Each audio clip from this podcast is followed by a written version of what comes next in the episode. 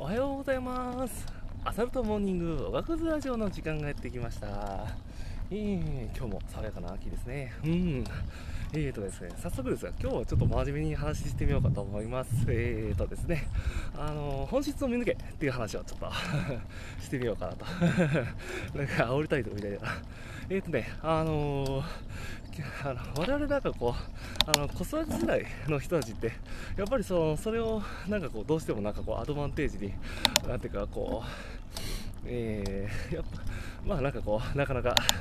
一歩踏み切れない時とかもあのあると思うんですよね。で、まあそんな方々に、えっ、ー、とですね、まあみんなあの気づいてる人もいると思うんですけど、あのまあそんなの関係ないようではなく、あのだからそれを背負った状態でどういうふうになんかこうあの勝ちに進めていくかっていうパターンをやっぱ考えなくちゃいけないかなというあのレース競技志向ならば、まあ、何せあの例えばこう1位から3位のタイトル。前はちょっと話したんですけどを取るときにやっぱりそういうなんかこうあの1位から3位を目指すのにあのそれなんか私は頑張ってるからなんで取れないんだけどあの私は子育てをしているからなんかこう取れなかったんだっていうそのミスリードですね。あのそれぞれがなんかこうあののあの2つの言葉。あの子育てで私は育てられないイコールそれって裏を解釈裏の気持ちを解釈すれば1位を1位から3位は取れないじゃないですか。でもあの子育てしながらでも取れるじゃなくてあの最初からもう取る前提でやっぱり作戦を考えなくちゃいけないかなと。であの例えばですね怪我をした時あのもうこの辺ちょっとなんかこうなかなか言いづらいことなんですけどあのあの怪我はあの、まあ、仮にするものがですね統計で考えましょう。あの100からあの100人いてもう60人あの怪我をする人がいるとします。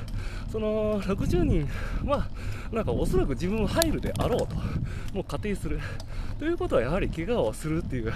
のをなんかこう計算に入れておきあのあらかじめなんていうかこう怪我をあのした時のプランと あのを考えておくっていうのは やはり必要なのかなと思いますよ。あのまあ、私だったらやっぱり心拍をちょっと なるべく怪我をした時にこう上げるあのトレーニングや筋トレのメニューをなんかこう入れておくと。あのであの怪我をしたし開けた時あのみんななんかあの怪我をした初日の練習ってもうあのえっ、ー、との投稿ってあの怪我をしたから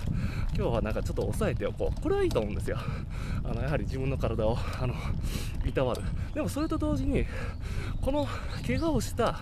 その初日の練習はこ今ここにしかないという感覚は絶対に大事だと思うんですよね。えっ、ー、とねこれはつまりあの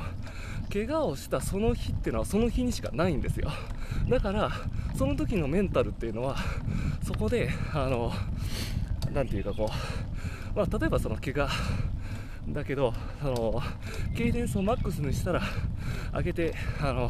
心拍の練習はできそう。でもなんかこう久しぶりの練習だから心拍が全く上がらないけどえっ、ー、と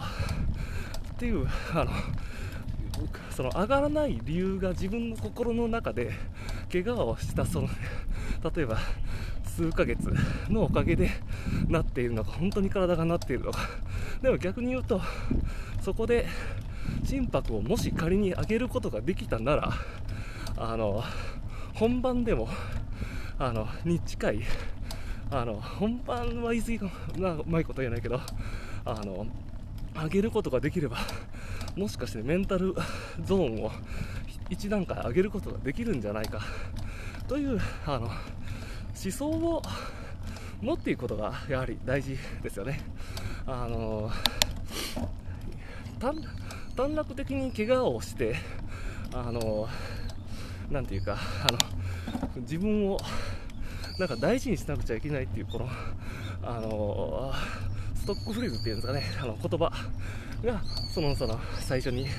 来てしまってどうしてもこうかぼうとするというか その安直にねやはりそこに例えば家庭の 100ある選択肢の99を やはり捨ててると思うんですよ、何事も行き過ぎは良くないけど重要あの選ぶということをあのしなかった選択肢に未来はないと思います。何せそこで、まあ、それだけだったら別にそこであの選ばないのはいいんですよ。100のうちの選ばない選択肢を選ぶのは。ただ100のうちの選択肢を選ぶということをずっと続けていけばあのやはり人より抜きん出ることができると思うんですよねなんか久しぶりの練習会とか参加した時ではやっぱりそこに久しぶりの練習会っていうのはあの本当に数回しかないわけだからやはり大事にしなくちゃ、えーと、いけないんじゃないかなと,、えーと、思います。えーと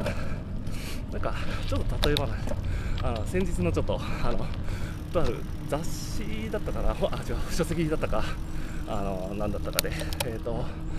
あの歌舞伎とその演劇の違いって何だって話あの聞いてて。え、ー、とあのっていうねタイトルがタイトルで内容があって。歌舞伎はなんかこうあのその主役あの主演の人をみんなが見に来る。えーと、演劇はやっぱりストーリーですよね。でその捉え方ってもう根本的に違うけど主観